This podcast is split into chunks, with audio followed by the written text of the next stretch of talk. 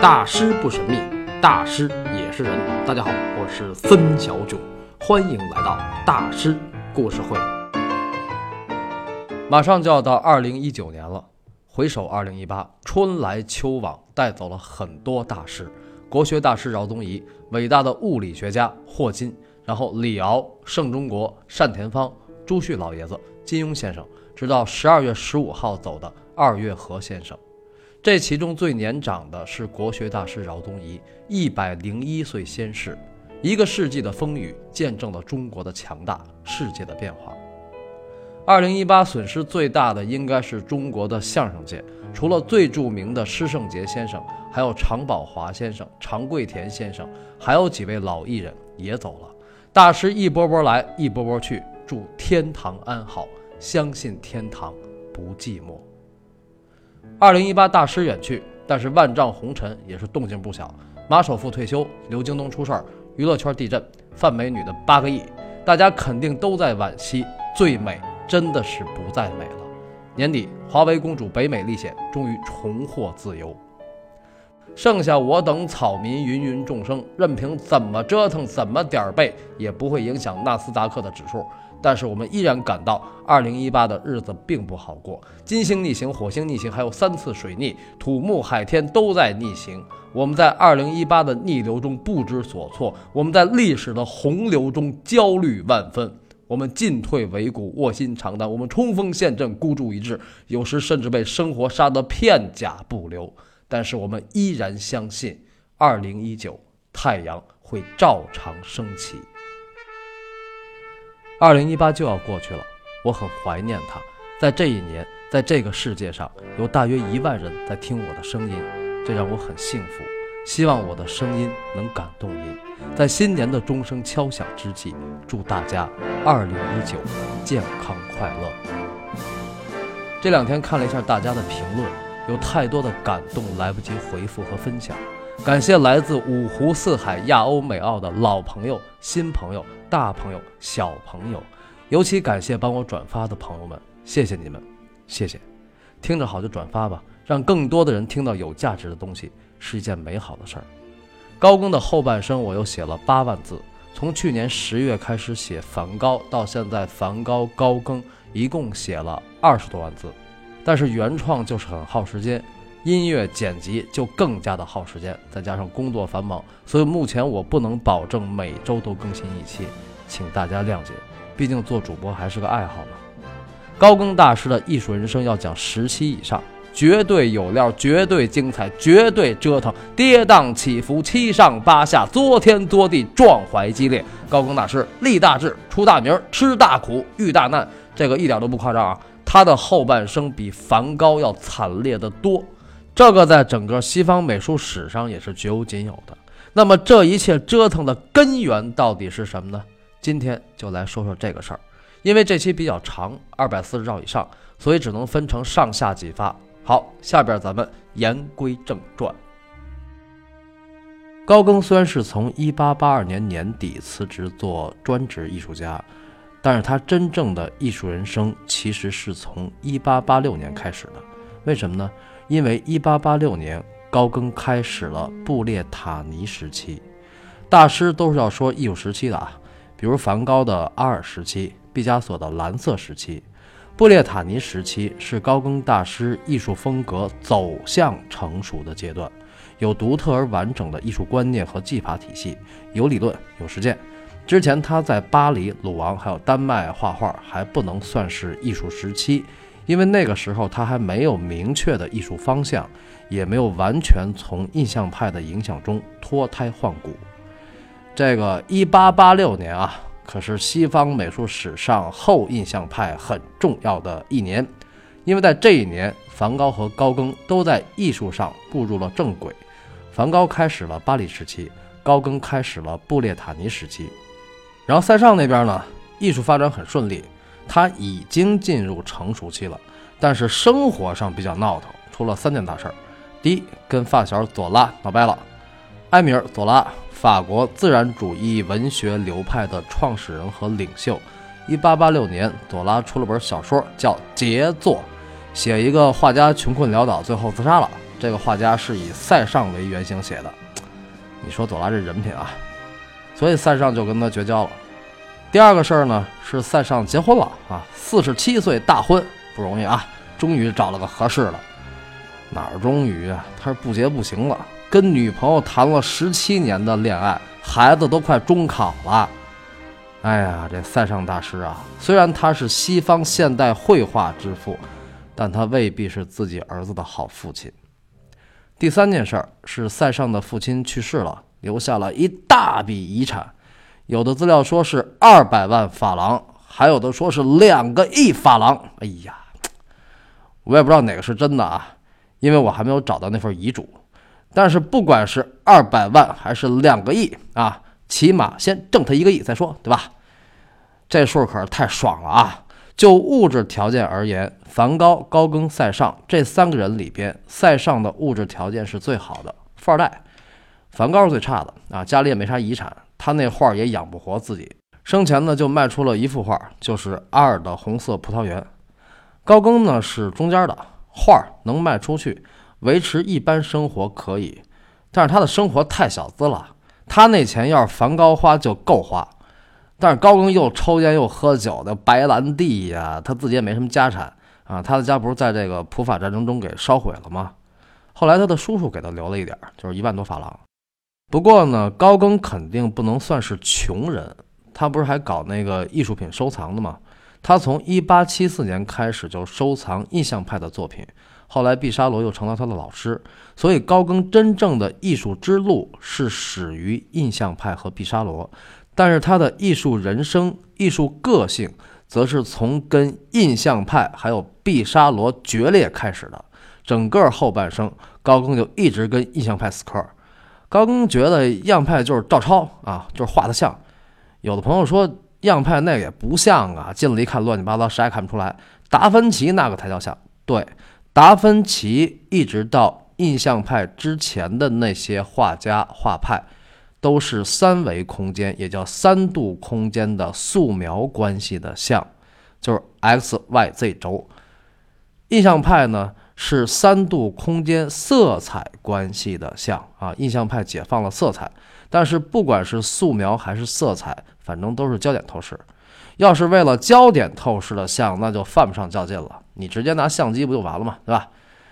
虽然那时候梵高、高更他们创作已经开始用照片了，但是人家用照片可不是像现在咱们这很多地儿教素描或者艺考似的啊，跟照片画的一样啊，还还挺美。照片呢只是创作的素材，它不是目的。高更认为艺术不应该是视觉上的复制。复制那属于科学，不属于美学。高更觉得艺术不应该属于科学，它应该属于感觉和思想，而且它应该表现人。艺术应该是人文的。而且印象派，你们天天老画那些房子、桥、马路啊、大楼啊，那有什么劲啊？啊，这个观点，作为印象主义的忠实捍卫者的毕沙罗当然是不同意了，当然得咔嚓高更了。谁让他是高更的恩师呢？对吧？一日为师，终身为父啊！欧洲虽然不像咱们中国这么讲规矩，但是这是人情世故。高更那边爱谁谁，菜刀怕铁锤，我看不上就是看不上。你看这高更多不会来事儿啊！你这何必呢？你抽空请请印象派那帮人，搞好关系嘛，对不对？你请请毕沙罗，还有那个海斯曼，对吧？想红得有人捧，对不对？你你不是为了卖画吗？世界上没有一顿烧烤解决不了的事儿，要是有就两顿。这个高更要是那么会混的话，他还是高更吗？他还是高更大师吗？高更曾经说过一句话，也不知道为什么，直觉告诉我，我是一个贵族，正如我是一个艺术家。这是他给自己的定位，这个定位他从未动摇过。即使后来成了瘸子，而且浑身是病，还受到了政府和教会的打压，这可是很严重的啊！高更晚年穷困潦倒，凄苦不堪。其实高更去世前比梵高要惨得多得多，那他也绝不回头，永不回头，誓不低头。嗯，有种，敢一条胡同走到黑，这才是真正的搞艺术，这感觉很壮烈，是吧？怎么跟闹革命似的？对，高更的晚年就是很壮烈，而且艺术就是革命，观念的革命，审美的革命。那高更大师的革命理想是什么呢？我想要捕捉的是人类及其本性，那些原始朴素的东西。基督教与文明将人类的原始之美变成一种神话，让人们去信奉。事实上，那种美原本就属于人类，它就在每一个人身上。我要做的就是将基督教中的神还原为一个个活生生的人。这段话就是高更后半生艺术革命的路线方针。塔希提时期的作品尤其体现了这一点。这个路线方针来自于他的童年经历。我在高更的前半生，高贵的母亲那期讲了高更童年在利马的生活经历，给他留下的印象就是原始、朴素、宛若天堂。那不仅仅是一种感觉，那还是一个个清晰的画面、场景和表情。那儿的房子都是那样的别致，利马大教堂矗立在蓝天之下，显得那样神秘。头戴面纱的利马女人穿着美丽的衣服，仿佛是从遥远的国度而来。她们虔诚而善良，让你感到慈母般的亲切。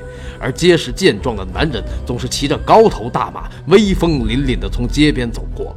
人们自由自在地生活着，在那里似乎看不到不快乐的孩子。高更说他有惊人的视觉记忆，大家有没有发现他的这段记忆并不像日常生活？他不是池塘边的榕树上知了在声声地叫着夏天，他既不闲散也不零碎，相反，这个记忆有着极强的庄重感，它更像一个仪式，而且那些个画面都是升格的慢镜头，对吧？那高更的这个记忆到底是什么呢？这就得说一下秘鲁最重要的传统活动——每年六月二十四号的印加太阳节。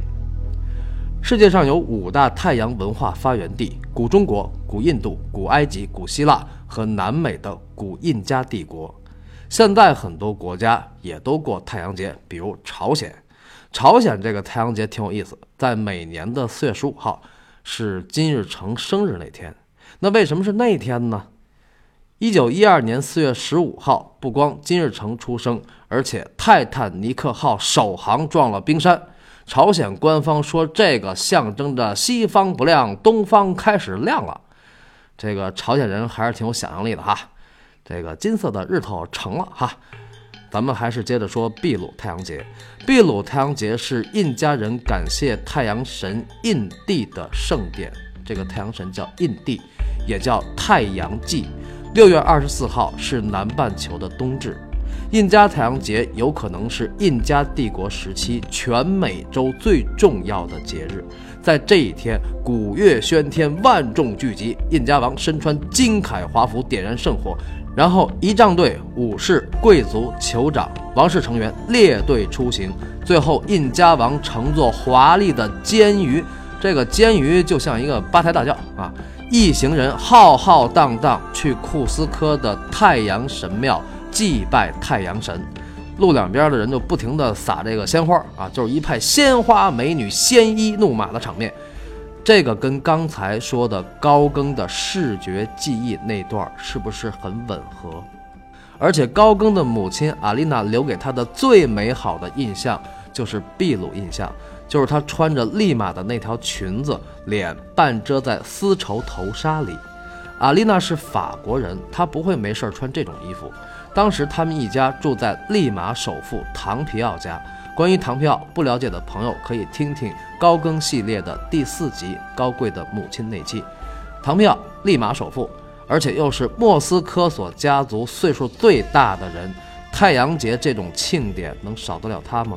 能少得了莫斯科索家族吗？别说那时候，就是现在也不能少了莫斯科索家族。现在秘鲁的副国级干部里依然有莫斯科索家族的人。高更从四岁开始在利马住了将近四年，他应该不止一次的参加过这个太阳节。虽然他没有怎么说过这事儿啊，这是我推测出来的。